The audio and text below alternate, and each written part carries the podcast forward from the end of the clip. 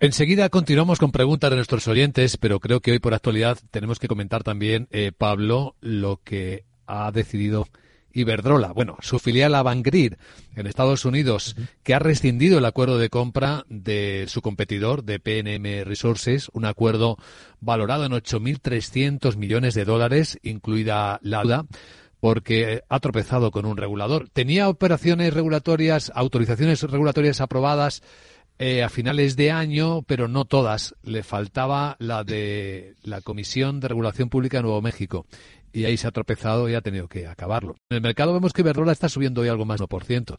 No sé si crees que puede tener impacto en su estrategia este hecho. Bueno, es una compra importante, ¿no? Y, el señor Sánchez Galán la, siempre insistía, ¿no? En el apetito por, por seguir comprando en los mercados internacionales, sobre todo en Estados Unidos.